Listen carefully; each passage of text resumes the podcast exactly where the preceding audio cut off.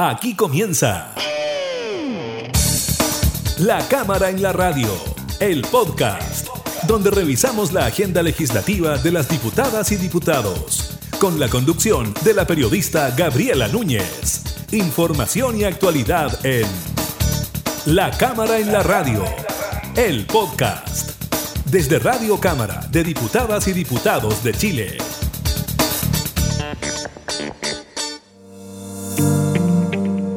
Hola, ¿qué tal? ¿Cómo están? Bienvenidas, bienvenidos a una nueva edición de La Cámara en la Radio, el podcast. Como siempre, como todas las semanas, revisamos junto a ustedes algunas de las noticias legislativas que han marcado la agenda durante estas últimas jornadas.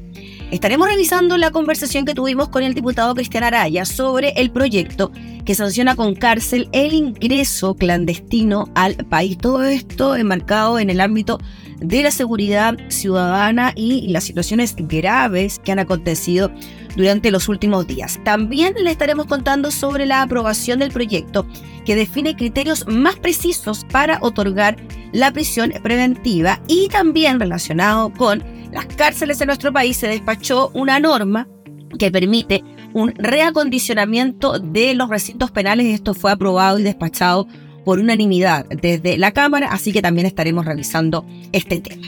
Iniciamos entonces la Cámara y la Radio el podcast.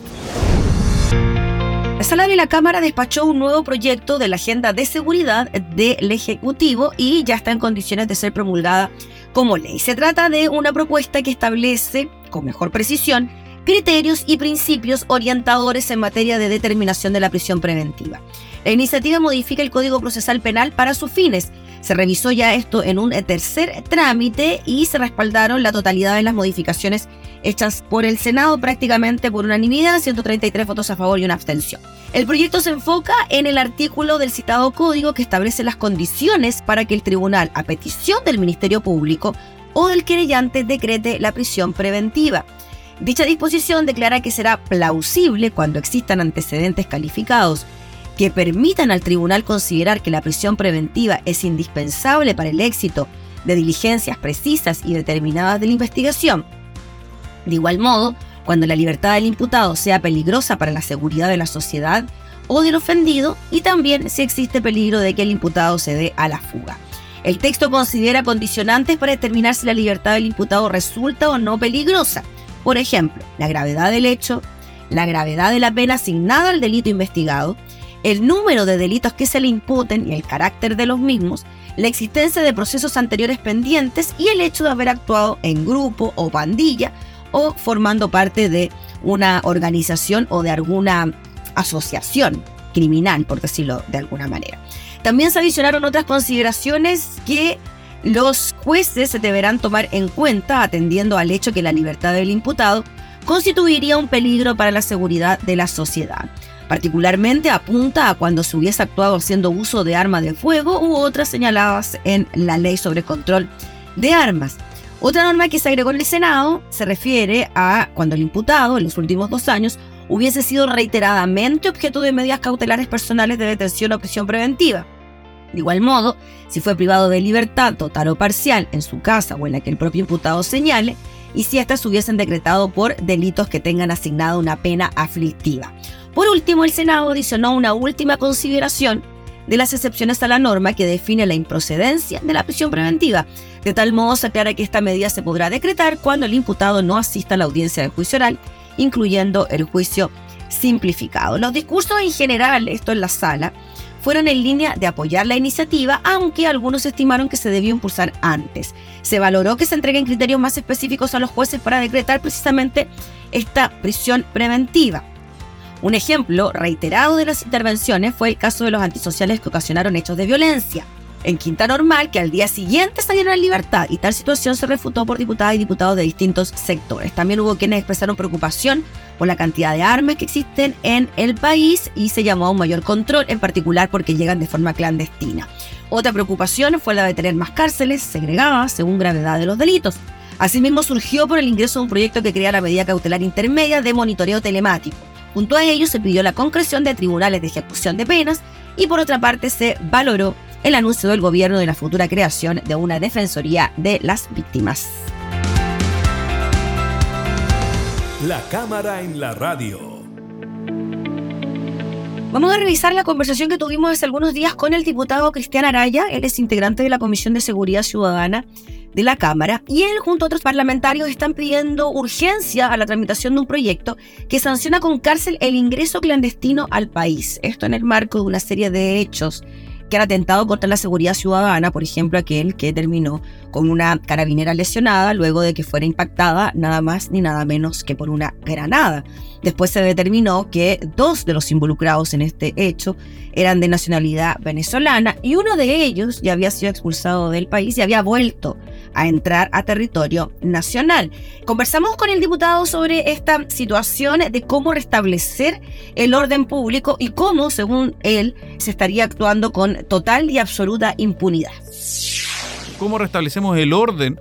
en nuestro país mediante, en primer lugar, de un control efectivo de nuestra frontera.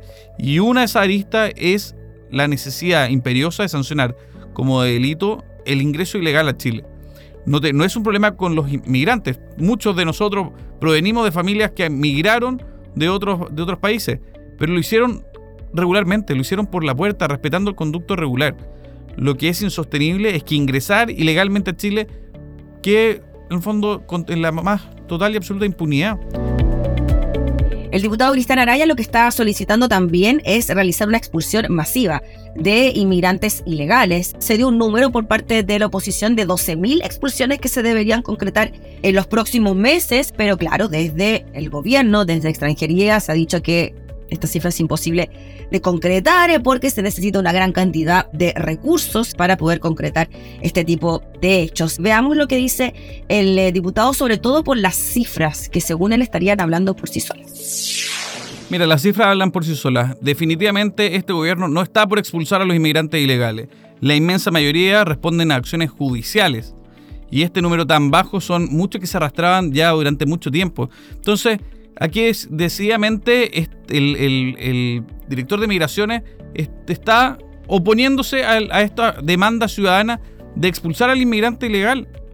Y entonces no venga con achaques ni, con cuestionamiento. Aquí hay que ser muy claro, él no quiere tomar esa decisión, no está dentro de su política. Nosotros como oposición estamos absolutamente ya no dispuestos a aumentar todos los recursos que sean necesarios para disminuir la cantidad de inmigrantes ilegales en nuestro país. La Cámara en la radio. Continuamos con materias relacionadas con la seguridad ciudadana. Se aprobaron las modificaciones del Senado y con esto se despachó a ley un proyecto que busca mejorar la realidad de las cárceles del país. Por unanimidad, las y los parlamentarios respaldaron los cambios a la norma que tiene como objetivo reacondicionar los recintos penales. Así se establecen reglas especiales tratándose de modificaciones en la estructura de establecimientos penitenciarios. La idea es facilitar el otorgamiento de permisos, entre otros para mejorar la situación de las cárceles que actualmente cuentan con altos niveles de hacinamiento.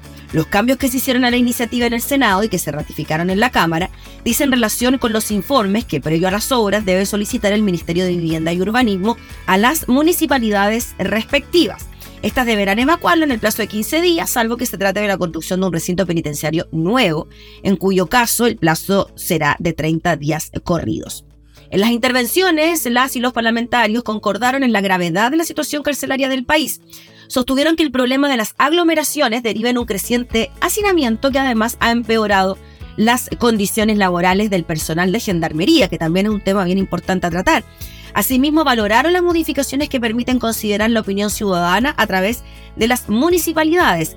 El texto dispone que el Ministerio de Justicia propondrá, fundamentalmente a su par de vivienda, las modificaciones a los planes reguladores intercomunales, comunales o planes seccionales que estime necesarias para permitir la alteración, ampliación, reparación o reconstrucción de establecimientos penitenciarios existentes, como asimismo la construcción de recintos nuevos. Lo anterior en caso de que se estime imprescindible su participación para el resguardo de la seguridad nacional o de la seguridad pública interior, especialmente para la efectiva protección de la sociedad contra el delito, la reducción de la reincidencia y la protección de los derechos fundamentales de las personas. La iniciativa también busca simplificar los procedimientos para la construcción y ampliación de los recintos penales para que esto sea más expedito, urgente y que se transforme en una prioridad. La idea es considerar en su ejecución la protección de los derechos de todas las personas, teniendo en especial atención sus características particulares y también la situación de vulnerabilidad. Así que ahí está este proyecto que ya está en condiciones de ser promulgado como ley de la República que lo que busca es reacondicionar las cárceles, terminar de alguna manera con el hacinamiento y por supuesto también con las prácticas delictivas al interior de los penales.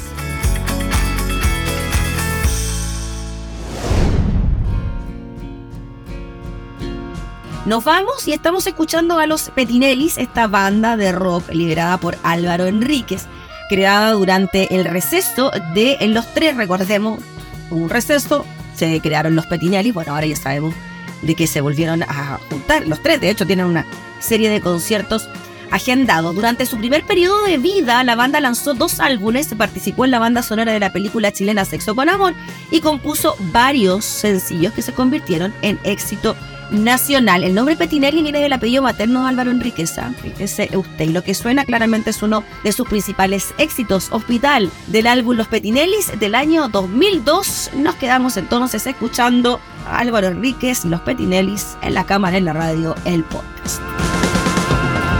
No vuelvas nunca más al hospital.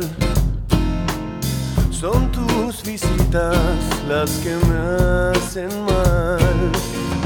Si son amigos, no quiero hablar de cosas que amo y me hacen odiar. Le pido a ella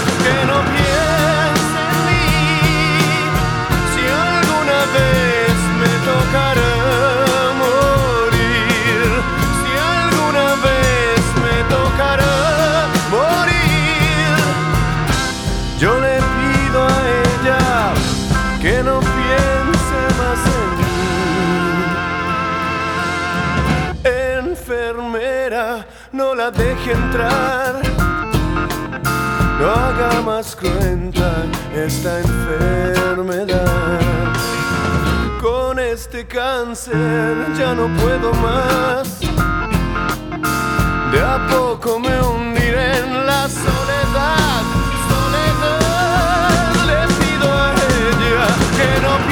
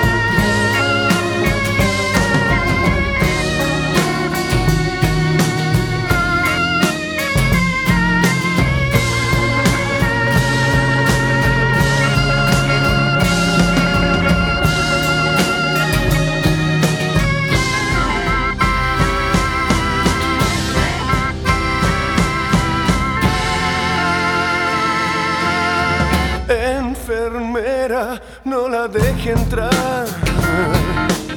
No haga más cruenta esta enfermedad. Con este cáncer ya no puedo más. De a poco me hundiré en la. Soledad,